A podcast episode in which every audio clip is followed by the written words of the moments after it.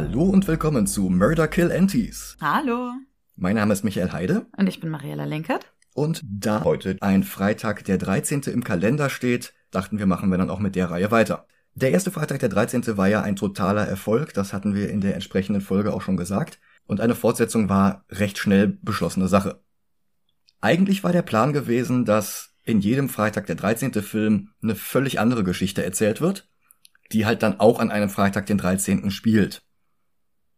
Dann gab's nur leider, oh, was heißt leider, dann gab es allerdings ähm, diesen Schlussgag beim ersten Film, bei dem ein untoter Jason aus dem See herausgreift und das Final Girl schnappt, was sich dann als Halluzination herausgestellt hatte. Jedenfalls kam diese Szene so gut beim Publikum an, dass sie gesagt haben, ja, nee, da müssen wir vielleicht doch eher was damit machen und haben dann halt einfach eine direkte Fortsetzung mit Jason gemacht. Du sagst Witz, ich sag mein schlimmster Herzinfarkt bisher. Mhm. Regisseur Sean Cunningham wollte nicht wiederkommen, weil er sich etwas, also schämte ist das falsche Wort, aber er fand das Genre einfach nicht interessant genug. Und daraufhin ist dann der Assistant Director vom ersten Film Steve Miner eingesprungen und hat den zweiten und dann übrigens auch den dritten Film gedreht und produziert. Sonst habe ich jetzt gar nicht so viel zur Entstehungsgeschichte zu sagen. Der Film kam auch direkt ein Jahr nach dem ersten in die Kinos. Und wir sehen uns den jetzt an. Ich sehe zum ersten Mal Jason in Action. Äh, den zweiten habe ich übrigens auch noch nie gesehen. Okay, Also ist das auch für mich äh, was Neues. dann bis gleich. Bis gleich.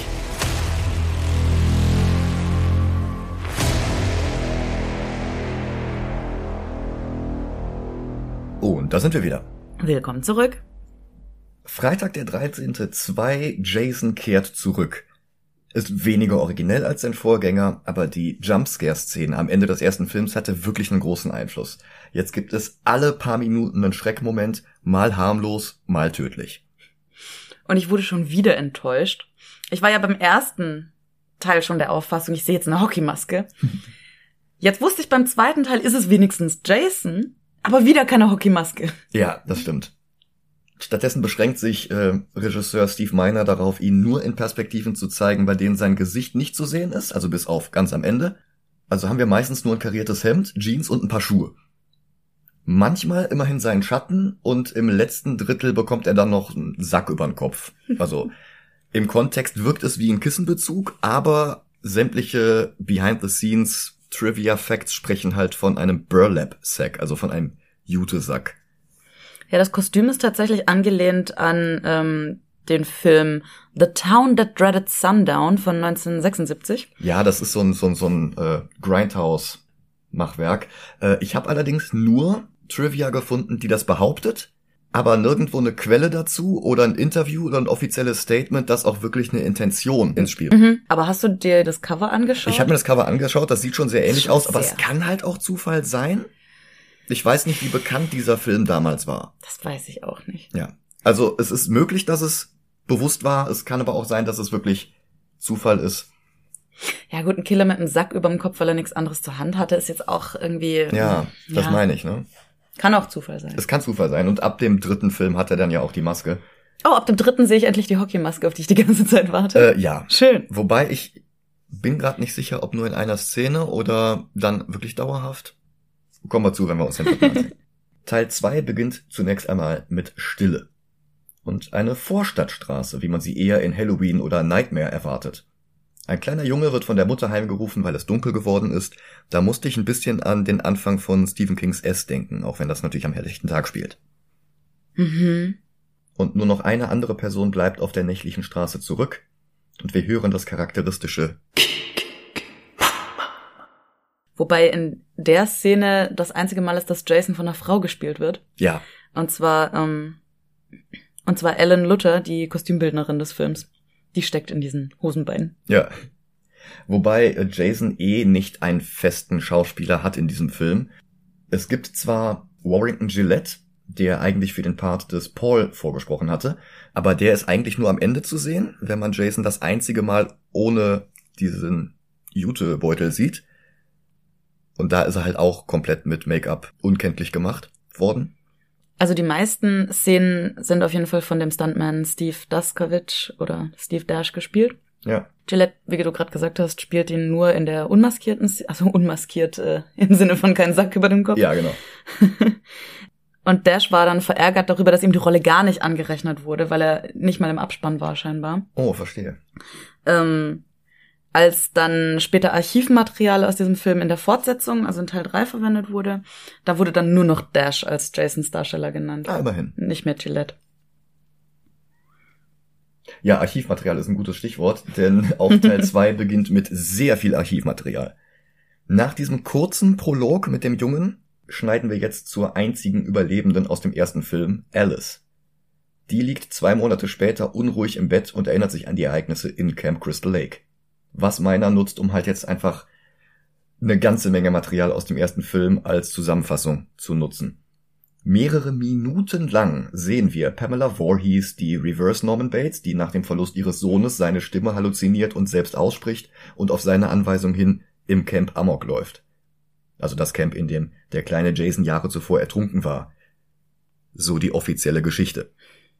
Der Flashback beinhaltet sogar den kompletten Jumpscare mit dem überraschend lebendigen Jason im Wasserleichenlook und danach dann sogar das komplette Nachspiel im Krankenhaus, in dem die Polizei ihr nicht glaubt, dass Jason jemals im See war, geschweige denn, dass er sie angegriffen hat, und eine Jungenleiche wurde auch nie gefunden.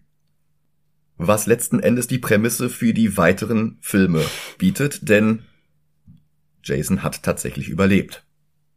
Und nach sechs Minuten und 40 Sekunden beginnt dann endlich der eigentliche Film. Bei Alice klingelt das Telefon, ihre Mutter ist am Apparat, die sich Sorgen um Alice macht, weil die sich zu Hause verschanzt, statt wieder unter die Leute zu gehen. Ein Verhalten, das durch ihr Trauma mehr als gerechtfertigt ist. Wie gesagt, da liegen nur zwei Monate zwischen. Dieses Gespräch war übrigens ohne Drehbuch entstanden, das hat die Schauspielerin selber improvisieren müssen. Die hatte auch gar kein Drehbuch bekommen. Die ist halt für einen Drehtag dahin gebracht worden, als der komplette restliche Film bereits im Kasten war. Sie wusste nicht, wie groß ihre Rolle ist, was sie zu tun hatte und dann hat sie halt an einem Drehtag diesen Prolog gefilmt. Sie war wohl auch überrascht, als sie ankam. Das Licht war quasi schon aus und nur noch so drei Leute von der Crew da. Ja, also quasi Second Unit. äh. Ja, vor dem Schlafen nimmt sie noch eine Dusche und die Kamera rückt extrem nah an den Duschvorhang heran, bevor sie ihn mit einer ruckartigen Bewegung zur Seite schiebt und direkt in die Kamera guckt. Psycho lässt mal wieder grüßen. Und die PTBS. Ja, aber halt auch der, der Soundtrack ist wieder wie im ersten Teil sehr an die Geigen aus Psycho angelehnt. Danach ist Alice immer noch verunsichert und kontrolliert ein weiteres Mal die verschlossene Haustür und macht einen letzten Rundgang durch die Flure. Das Küchenfenster steht offen und ein Luftzug weht herein. Alice bewaffnet sich mit einem Eispickel und will gerade das Fenster schließen, als ein Jumpscare sie erschrickt und uns gleich mit. Es ist nur eine Katze, die fauchend ins Haus springt. Alice ist beruhigt, öffnet den Kühlschrank und findet den abgetrennten Kopf von Jasons Mutter. Sie schreit und dann wird ihr der eigene Eispickel in den Kopf gerammt. Und zwar nicht nur ihrer Rolle, sondern auch der Schauspielerin. Ja. Es war nämlich ein einziehbarer Eispickel, der vor der Verwendung nicht getestet wurde und sich beim ersten Versuch nicht einziehen ließ. Mhm. Und beim zweiten Versuch musste Jason dann wohl auf das Loch in ihrem Gesicht zielen. Ja, das hat, das hat Alice's Schauspielerin dann später so gesagt. Adrian King. Auf Facebook gepostet hat sie es. Auf mhm. Facebook gepostet, ja. Also das Final Girl des ersten Films direkt zu Beginn der Fortsetzung sterben zu lassen, ist ungewöhnlich. Ja. Und ist auch danach nicht oft wiederholt worden.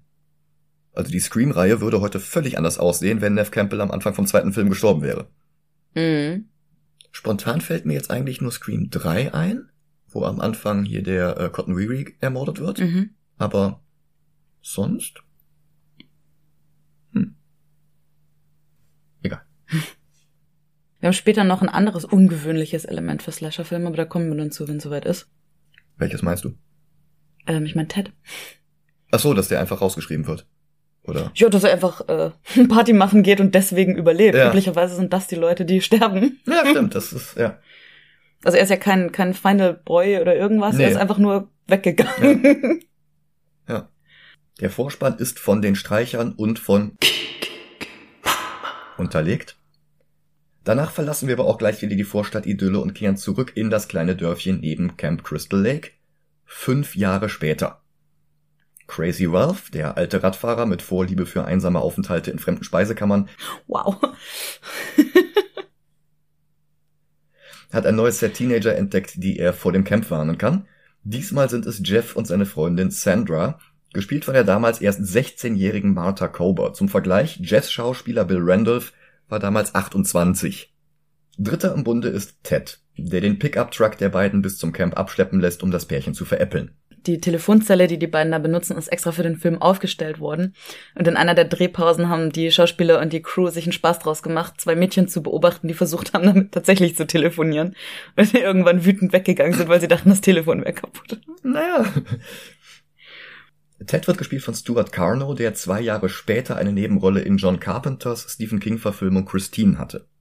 In der nächsten Szene lernen wir dann den Rest des Casts kennen, Terry joggt gerne mit sehr knappem Mickey Mouse Shirt und noch knapperen Hotpants durch den Wald. Scott, ein Schmierlappen mit Vorliebe für Polohemden, schießt ihr mit einer Zwille einen Stein gegen den Po. Als sie sich entrüstet umdreht, zwinkert er ihr nur stumm zu wie in einer Mentos-Werbung. Paul hingegen ist der Leiter eines neuen Camps, das neben dem alten Camp Crystal Lake errichtet wurde und im Gegensatz dazu nicht als Camp für Kinder genutzt wird, sondern als Schulungsort für Campleiterinnen und Leiter. Pauls Assistentin ist Ginny, und außerdem gibt es noch den Rollstuhlfahrer Mark, das Mädchen Vicky und die meisten anderen Teenies werden nie wichtig genug, um einen Namen zu bekommen. Also es gibt hier irgendwie einen, einen Token Schwarzen und eine Token Asiatin und die haben nie auch nur eine Zelle Dialog, geschweige denn einen Namen oder irgendwas zu tun. Und sie sind mir auch absolut nicht aufgefallen, scheinbar. Naja. Abends erzählt Paul den anderen am Lagerfeuer die Geschichte von Jason, dessen Leiche nie gefunden wurde weil die fünf Minuten Rückblende am Anfang des Films noch nicht ausgereicht haben. Die in den letzten fünf Jahren entstandene Legende besagt, dass Jason mit angesehen hatte, wie Alice seine Mutter köpfte und dass er seitdem Rache nehmen will. Danach kommt Ted mit einer Gummimaske über dem Gesicht aus dem Gebüsch gesprungen und erschreckt alle mit lautem Gebrüll. Mit dem Gag will Paul den anderen einschärfen, dass das alte Camp für alle tabu ist. Die Anwesenheit von Ted ist übrigens auch äh, ein Beispiel dafür, wie unoriginell dieser Film im Vergleich zum ersten ist. Denn der erste hatte auch so einen Clown im Cast und der hieß Ned. Sowieso recyceln die ganz, ganz viele Namen. Ja, nicht nur im zweiten, sondern halt eben auch in den Fortsetzungen, die danach noch kommen. Ich glaube, an irgendeinem Punkt wird es auch einfach ein Running Gag. Ja, wahrscheinlich. Sie gehen rein und beschäftigen sich mit Spielen, Flirten und Tanzen. Scott versucht es ein weiteres Mal sehr plump bei Terry, fängt sich aber wieder eine Abfuhr ein. Ginny besiegt den arroganten Paul im Schach, was ein bisschen Foreshadowing dafür ist, dass sie am Ende Jason überlistet und den Film überlebt. Dann geht sie auf ihr Zimmer, zieht ihren Pulli aus und geht mit Bademantel über dem BH zum Küchenwaschbecken, vermutlich um sich die Zähne zu putzen. Es klopft allerdings an der Tür. Sie öffnet, guckt raus, findet niemanden und wird dann davon überrascht, dass Paul hereingekommen ist. Er darf zwar eigentlich keine romantischen Beziehungen mit seinen Angestellten anfangen, aber bei Ginny kann er trotzdem nicht widerstehen und die beiden knutschen. Immerhin ist es einvernehmlich. Ginny will ihm etwas beichten, aber er hält sie mit mehr Küssen davon ab. Was es ist, was sie ihm sagen will, erfahren wir im restlichen Film nicht. Vielleicht ist sie schwanger. Keine Ahnung. Beobachtet werden sie vom alten Ralph, der dann allerdings von hinten angegriffen und mit einer Garotte erdrosselt wird. Und damit haben wir den zweiten Überlebenden aus dem ersten Film direkt am Anfang weggemördert. Stimmt. Stimmt. Ralphs Leiche wird am nächsten Morgen nicht gefunden. Die Campleitenden in Ausbildung machen weiter mit ihrem Training und laufen zusammen durch den Wald. Bloß Terrys Hündin Muffin löst sich von der Gruppe und läuft direkt auf Jason zu, von dem wir nur die Beine sehen. Die Szene bricht ab. Ginny fühlt sich allerdings beobachtet und wir hören wieder das Sandra überredet Jeff mit ihr trotz Verbot zum alten Camp zu wandern. Auf dem Weg werden sie von Jason beobachtet, der ihnen folgt. Sie finden Muffins Leiche, oder zumindest die Leiche eines Hundes. Der weitere Verlauf des Filmes macht es etwas unklar, was hier genau passiert ist und was für ein Hund das hier ist. Und dann werden sie vom örtlichen Dorfpolizisten erwischt, der sie zurück zum Camp bringt und ihnen, aber auch Paul, eine Standpauke hält. Auf dem Weg zurück ins Dorf sieht der Cop dann eine Gestalt durch den Wald huschen. Er hält an, steigt aus und läuft hinterher bis zum alten Camp, wo er leichtsinnig Türen und Vorhänge öffnet und jedes Mal rechnen wir mit Jason.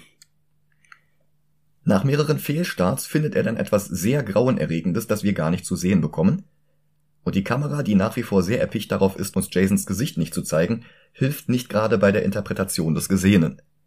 Auf den ersten Blick sieht es aus, als würde der Polizist Jasons Füße sehen, die vor ihm reglos auf dem Boden stehen und würde dann ein paar Schritte auf diese Füße zumachen. Tatsächlich sind die stehenden Füße aber die des Polizisten und Jasons Beine sind die, die sich im Hintergrund an den Polizisten anschleichen, der sich dann mit einem Hammer im Hinterkopf aus dem Film verabschiedet. Die Kids im anderen Camp beschließen noch einmal ins Dorf zu fahren, bevor am nächsten Tag der Ernst des Lehrgangs beginnt. Ein paar bleiben zurück, darunter Terry, die die Hoffnung noch nicht aufgegeben hat, dass Muffin zurückkommt, denn Jeff und Sandra haben ihr noch nichts von ihrem Fund erzählt. Das ist auch der Moment, wo sich alle Teenager, die nicht zum Maincast gehören, komplett aus dem Film verabschieden.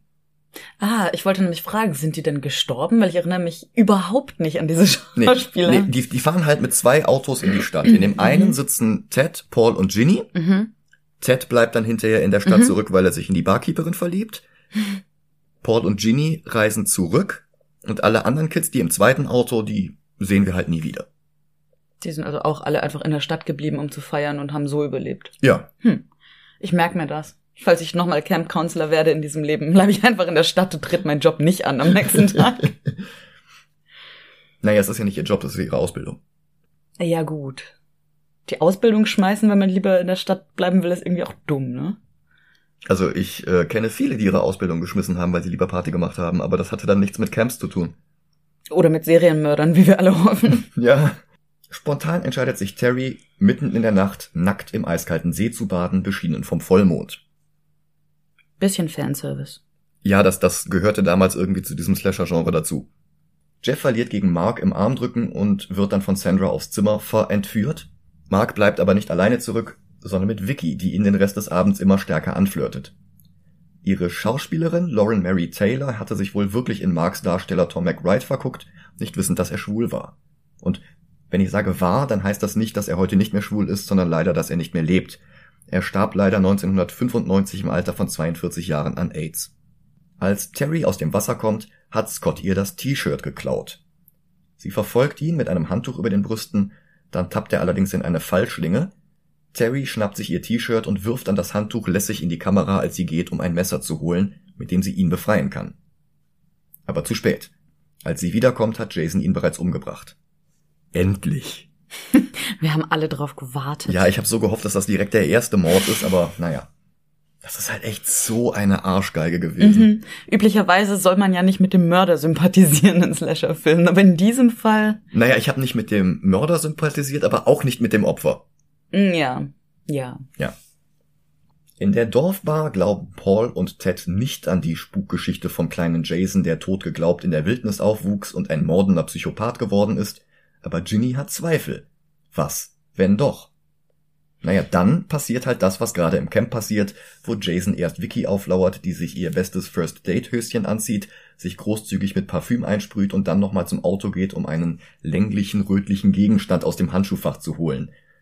Ich weiß es auch nicht. Es sah aus wie ein, entweder ein Vibrator. Aber ein sehr dünner? Ja, oder ich weiß nicht. Weiß ich nicht, es, es sieht eher aus wie ein Hundespielzeug als ein Sexspielzeug. Vielleicht auch wie eine Beefy, aber die hat man auch in der Regel nicht unverpackt im Handschuhfach liegen. Naja, ich meine, sie hat vorher einen Joint geraucht und sie will jetzt Sex haben gehen und vielleicht wird sie hungrig. Ja. Was es ist, wird aber sowieso nicht mehr relevant, denn Jason beobachtet sie, lässt sie noch leben, noch. Stattdessen haut er dem armen Mark eine Machete ins Gesicht und tötet dann Jeff und Sandra mit einem Speer, weil sie beim Kopulieren praktischerweise genau aufeinander lagen. Das ist effizient. Ja. Es gab wohl auch eine Szene, bei der wir gesehen haben, wie der Speer durch die beiden hindurchgeht. Das ist aber nicht im fertigen Film gelandet. Und ursprünglich war auch eine oben ohne Szene mit Sandra gedreht worden, deren Schauspielerin Martha Kober aber, wie gesagt, damals erst 16 war. Und die Szene wurde rausgeschnitten, aber der Maskenbildner behielt das Material für sein, man sieht jetzt nicht, dass ich Gänsefüßchen mache, Portfolio. Ja, wobei in dem Portfolio wohl auch noch einige Gore-Szenen drin waren, mhm. die dann später auch wieder aufgetaucht sind. Unter anderem die Aufnahme dieser Doppelaufspießung. Die wurden dann zum Teil in die Deluxe Collection der Filme wieder reingeschnitten, aber nicht die Nacktszene der 16-Jährigen zum Glück. Ja, das wäre halt auch eine Straftat gewesen, ne? Äh, ja. Aber ganz kurz, die Gore-Szenen sind wirklich krass in diesem Film. Ja, äh, Tom Savini ist nicht zurückgekommen. Er fand die Idee auch ziemlich albern, dass Jason noch lebt. irgendwie und sich wurde, nie bei seiner Mutter gemeldet hat. ja, er wurde, glaube ich, auch zitiert mit, ja, und was dann? Hat er die ganze Zeit irgendwie Fische aus dem See gegessen und niemand hat dieses komische Kind in den Wäldern entdeckt. Ja. Außerdem, ja, wenn er überlebt hat, warum ist er nicht zurück zu seiner Mutter? Das hätte ja den ersten Film einfach verhindert. Ja, genau. Savini wurde ersetzt durch Carl Fullerton. Das ist halt der mit dem Portfolio. Er wurde zuerst mal ersetzt durch Stan Winston, glaube ich, oder? Er sollte durch Stan Winston ersetzt werden, aber der konnte nicht, weil der parallel Ah, einen anderen Film okay. gedreht hatte. Und dann kam halt eben Fullerton Mhm. ins Spiel. Schade, weil Winston hat ja dann in fünf Jahren, glaube ich, einen Oscar noch gewonnen. Ach, Winston hat richtig, richtig viel ähm, an Preisen gewonnen. Hm. Ja, der hat Alien gemacht. Ich glaube, dafür hat er auch den Oscar gewonnen. Und äh, später hat er Terminator gemacht, Jurassic Park, Predator. Also äh, der ist richtig, richtig gut. Äh, also der hat insgesamt vier Oscars gewonnen und war sechs weitere Male nominiert. Okay. Also nominiert war er für Heart Beeps 1982. Ich weiß nicht, was das für ein Film ist. Für Predator 1. Für Edward Scissorhands. Äh, Batman Returns. The Lost World Jurassic Park und AI. Und gewonnen hat er für Aliens, also den zweiten, äh, Terminator 2 und nochmal Terminator 2 und dann für Jurassic Park. Also für Terminator 2 hatte er Best Visual Effects und Best Make-up. Also ja, Stan Winston ist halt wirklich eine Legende gewesen. Leider 2008 verstorben. Vicky kommt zurück und findet niemanden. In Jeffs Zimmer erwartet sie nur Jason, der mit seinem Sack über dem Gesicht wirklich aussieht, als wäre es ein Kissenbezug, weil er gleichzeitig noch unter der Bettdecke liegt. Und dann kommt er herausgesprungen und ermordet sie. Kurz darauf finden Ginny und Paul das blutbesudelte Bett und fragen sich, ob das ein Streich ist oder ob wirklich was passiert ist. Ted ist immerhin bekannt dafür, Streiche zu spielen, allerdings war er auch, wie gesagt, im Dorf geblieben, weil er sich in die Barkeeperin verguckt hatte. Die beiden durchsuchen das Haus und Ginny sieht noch, wie sich Jason von hinten an Paul heranschleicht, aber ihre Warnung kommt zu spät. Sie rettet sich ins Badezimmer, wo sie aber nicht Tür und Fenster gleichzeitig zuhalten kann, und durchs Fenster kommt dann auch Jasons Arm. Sie flieht vor ihm durch die Türe und ein Spießrutenlauf beginnt. Hier kommt eine Heugabel durch eine Tür hindurch. Dort fällt ihr Ralphs Leiche aus der Speisekammer entgegen. Schon wieder aus der Speisekammer. Ja. Sie schließt sich in ihrem roten VW Käfer ein, aber das stoffverdecktes Cabrio ist seiner Mistgabel nicht gewachsen. Sie schafft es, ihm die Autotür gegen die Beine zu schlagen und vor ihm zu fliehen. Er verfolgt sie bis in den Wald. Sie tritt ihm in die Weichteile und kann einen kleinen Vorsprung erlaufen. Was übrigens auch dafür spricht, dass Jason hier tatsächlich einfach nur ein Junge ist, der in der Wildnis groß geworden ist wie Kaspar Hauser und eben kein untoter, unbesiegbarer Superschurke. Womit wir eigentlich schon wieder im Genre Exploitation wären, oder? Ein Stück weit, ja. Tatsächlich schafft sie es bis zu einem der anderen Autos, allerdings ist das abgeschlossen. Ein paar Mal wird sie von Jason aus dem Nichts angesprungen, aber er verfehlt sie jedes Mal. Also in der Szene ist er wirklich etwas trottelig. Beim Versuch, einen ähnlich ikonischen Look wie Leatherface oder Michael Myers zu bekommen, läuft Jason halt ab jetzt den Rest des Films mit Kissenbezug und Mistgabel herum. Was nicht ganz so beeindruckend ist, weswegen er dann ja in den Folgefilmen seine Hockeymaske bekommt. Ginny schafft es zurück in eine der Camp-Bungalows und versteckt sich unter dem Bett und hält sogar still, als eine Ratte dazukommt. Wir sehen von oben, wie eine kleine gelbe Pfütze unter dem Bett entsteht und es ist unklar, ob das Ginny war oder die Ratte. Es ist aber klar, dass es in Wirklichkeit Coca-Cola war. Ja, das habe ich auch gehört. Wobei es wirklich sehr gelblich aussieht. Ich weiß nicht, ob Mhm. die dann einen Filter vor der Linse hatten oder... Vielleicht verdünnt. Ja, vielleicht. Ich meine, es hat auch nicht so wahnsinnig geschäumt. Das stimmt auch. Dann erwischt sie Jason beinahe doch noch. Allerdings bricht der Stuhl, von dem aus er eine Mistgabelattacke versucht, unter ihm zusammen. Also man könnte das hier auch mit der Benny Hill Show Musik unterlegen und hätte sämtliche Anxiety aus dem Film herausgenommen. Sie schnappt sich eine Motorsäge, bedroht ihn aber nur damit, statt ihn zu verletzen oder gar zu töten. Eingeschüchtert weicht er vor ihr zurück und sie rennt ein weiteres Mal in den Wald und landet im alten Camp Crystal Lake. Und sie sieht Jason durch das Fenster kommen. Sie verriegelt die Türe und untersucht die Hütte und findet jetzt das, was vorhin den Polizisten so schockiert hatte, einen Schrein mit dem mumifizierten Kopf und dem Pullover seiner Mutter, Dazu noch die Machete, mit der Alice sie damals enthauptet hatte. Und diverse drapierte Leichen. Unter anderem die von Alice, auch wenn man sie hier jetzt fünf Jahre später kaum noch wiedererkennt, weil sie doch arg verwest ist. Der Eispickel gibt einen Hinweis. Ja. Ich habe gelesen, dass man hier auch die Leiche von Terry sieht. Sie ist mir in der Szene selber nicht aufgefallen und es hat mich auch ein bisschen überlegen lassen, ob Terry den Film jetzt womöglich auch überlebt hat. Mhm. Aber nee, hat sie wohl nicht. Und Ginny, deren strategisches Denken wir vorhin schon durch die Schachpartie bewiesen bekommen hatten. Und gehört haben, dass sie Psychologie studiert. Ja, die hat jetzt eine Idee und sie zieht den Pullover von Mrs. Voorhees an und spricht dann mit Jason, als wäre sie seine Mutter. Sie ist stolz auf ihn, das hat er gut gemacht und jetzt soll er vor ihr knien. Und er sieht im Geiste Betsy Palmer, also die Schauspielerin von Mrs. Voorhees aus Teil 1, und befolgt Ginnys Anweisungen. Palmer hat diese kompletten Szenen an einem einzigen Tag gedreht, vor einem schwarzen Tuch als Hintergrund, und hat sich später gar nicht mehr dran erinnert und hat sogar mal in einem Interview gesagt, sie hätte nur im ersten Film mitgespielt und danach in keinem mehr. Und jetzt ist der weitere Verlauf des Films etwas unklar, denn Jason wird überrascht von Paul, der gar nicht tot ist, sondern auch dazu kommt und ihn angreift. Jason wehrt sich mit einer Spitzhacke und Ginny greift zu der Machete, die Jasons Mutter zum Verhängnis geworden war und die in späteren Filmen noch seine Markenzeichenwaffe wird. Sie rammt Jason das Ding in die Schulter und die beiden fliehen zurück durch den Wald, ohne sicherzugehen, dass Jason auch tatsächlich tot ist. Double tap, always double tap. Sie gehen zurück in ihre Hütte im neuen Camp und Ginny wird plötzlich paranoid, dass Jason doch noch hinter ihnen her ist. Paul öffnet die Tür und da steht Muffin. Und Jason kommt durchs Fenster, seinen Kissenbezug trägt er jetzt nicht mehr, was Blick auf sein asymmetrisches Gesicht preisgibt. Das sieht ein wenig aus wie das von Sloth aus The Goonies vier Jahre später, bloß dass Jason deutlich mehr Haar hat. Ich meine mich zu erinnern, dass der ertrinkende Jason in Teil 1 kein entstelltes Gesicht hatte. Der Ertrinkende in Teil 1 war ja auch nur ein Fake. Das war ja eine Halluzination. Er lebte tatsächlich, aber er sah halt nicht so aus. Also ist die Erinnerung von Miss Voorhees falsch. Von Alice. Die Erinnerung von Alice ist falsch. Äh, Oder? Nee, nein, ähm, die, die, die Wasserleiche, die sie anspringt, sieht schon entstellt aus. Nein, ich meine den ertrinkenden Jungen in den Rückblenden von, wenn Miss Voorhees erzählt von ihrem Sohn, der ertrunken ist. Ah. Das Kind hat keinen Mutationen, Elefantenwuchs, körperliche Behinderung, was auch immer es sein soll. Ja, ja, stimmt. Mhm. Ja, es ist alles etwas unklar, was jetzt tatsächlich stimmt und was nicht. Auch wie gesagt, die Anwesenheit von Muffin lässt ja diese komplette Mhm. Szene sehr unwahrscheinlich wirken. Und vielleicht lebt da auch ein wilder Shih Tzu im Wald und ernährt sich von Beeren. Aber von Bären bekommt man normalerweise nicht. Nein, der Shih Tzu ist der Hund. Ach, der Shih Tzu. Ich der Schizo verstanden. Wie, Ah. Schizophren. Aber Oh nein, der Shih Tzu ist der Hund. Ja. Also Muffin ist ein Shih Tzu. ja, ja. Und vielleicht lebt noch ein wilder Shih Tzu im Wald und ernährt sich von Beeren, Pilzen und ja.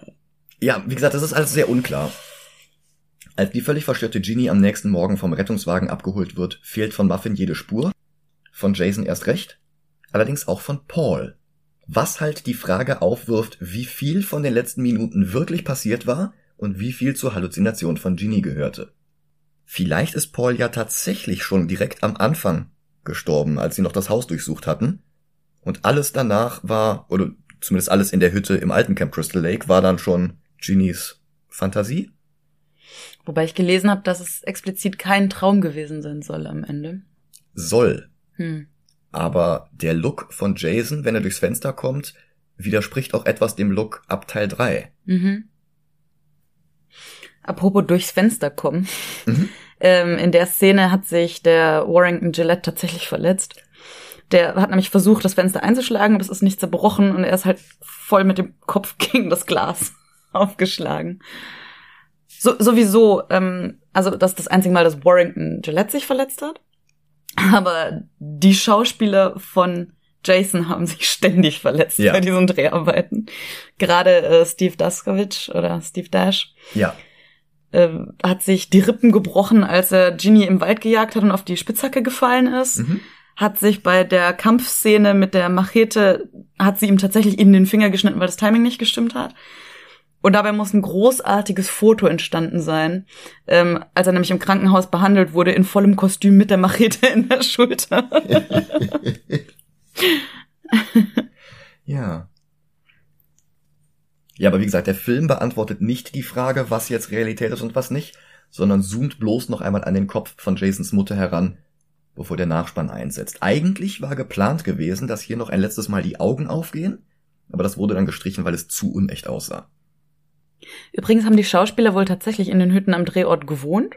Oho. Ähm, und an einem Abend haben sich John Fury, also der Schauspieler von Paul, Mhm. Bill Randolph, der Schauspieler von Jeff, Ja. und Russell Todd, der Schauspieler von Scott, einen Scherz erlaubt und äh, sind an die Hütte von Lauren Mary Taylor, also Vicky, Mhm. um ihr einen Streich zu spielen, haben dann so an den, an den Fensterscheiben und Verdecken gekratzt. Ach du Scheiße. Und äh, sie hat daraufhin angefangen zu hyperventilieren und ist ohnmächtig geworden. Oh Gott, das ist ihr erster Film gewesen. Ja. Oh Mann. Ich glaube, danach hätte ich zumindest keine Horrorfilme im Wald mehr gedreht. Sowieso, ich finde dieses Camp-Setting so gruselig. Und ich verstehe, ich, ich hatte Waldkindergarten, ich war auf Ferienfreizeiten, ich verstehe, dass das ein cooler Freizeitspaß ist. Mhm. Aber dieses Spezielle mit den Hütten kenne ich persönlich halt nur aus Horrorfilmen und Spielen. Mhm. Ja, Und The Quarry. Ja, genau. Mhm. The Quarry ähm, oder eben hier, Friday Ja. 13th. Ja, ja. Ähm, wird halt ganz oft aufgegriffen. Wahrscheinlich einfach, weil es so abgelegen ist. Damals gab es keine Handys, ne? Du kommst da nicht schnell Mhm. weg. Es bietet sich an. Es ist vor allen Dingen auch ein sehr günstiger Drehort. Das auch. Das kommt wahrscheinlich noch hinzu, ja. Ja. Mhm. Übrigens, Camp Crystal Lake ist, glaube ich, das erste Mal, dass so ein Campname im Horrorkontext fällt. Gut möglich. Und mich erinnert das total an, ähm, also es gibt ein Spiel, das heißt Monster Prom. Ich weiß nicht, ob dir das was sagt. Nee. Okay. Jedenfalls der zweite Teil ist Monster Camp. Und ich lese ganz kurz die Steam-Beschreibung vor von dem Spiel. Ich liebe es. Okay. Ähm, es ist das weltbeste und möglicherweise einzige Multiplayer-Dating-Sim. Es ist großartig. Aha. Ich liebe es. Es ist ein kompetitiver Multiplayer-Dating-Sim.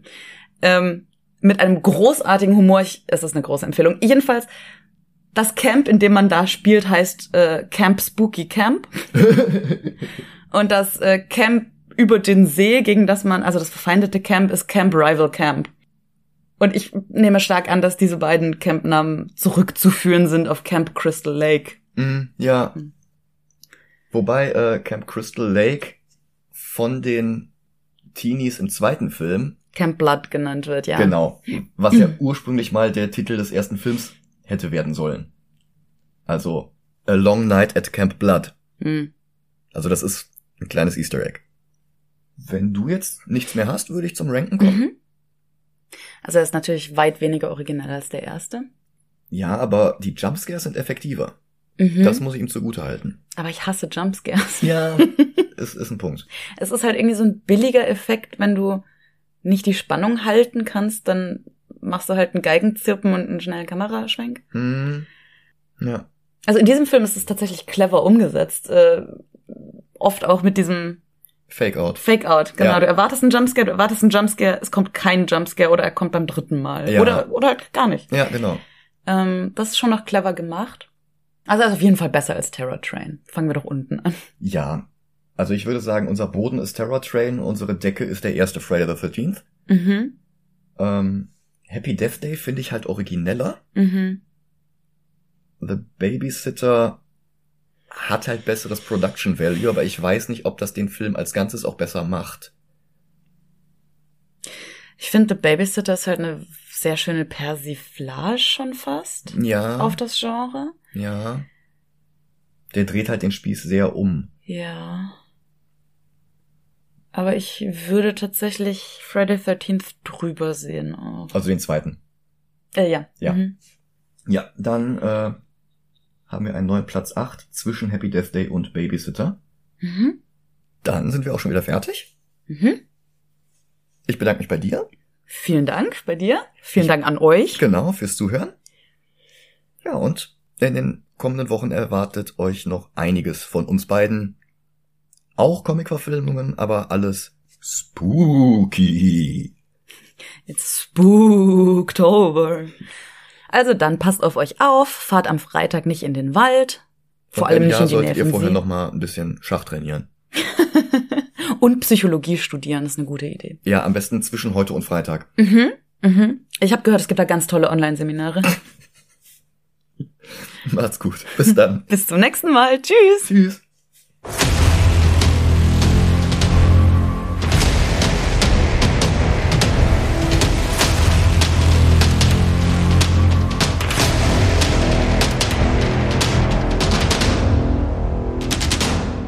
Für die Rolle des Paul hatte Warrington Gillette übrigens ursprünglich vorgesprochen. Also ich hab's dir vorhin schon gesagt. Achso, hattest du schon. Ja. Sorry. Entschuldigung.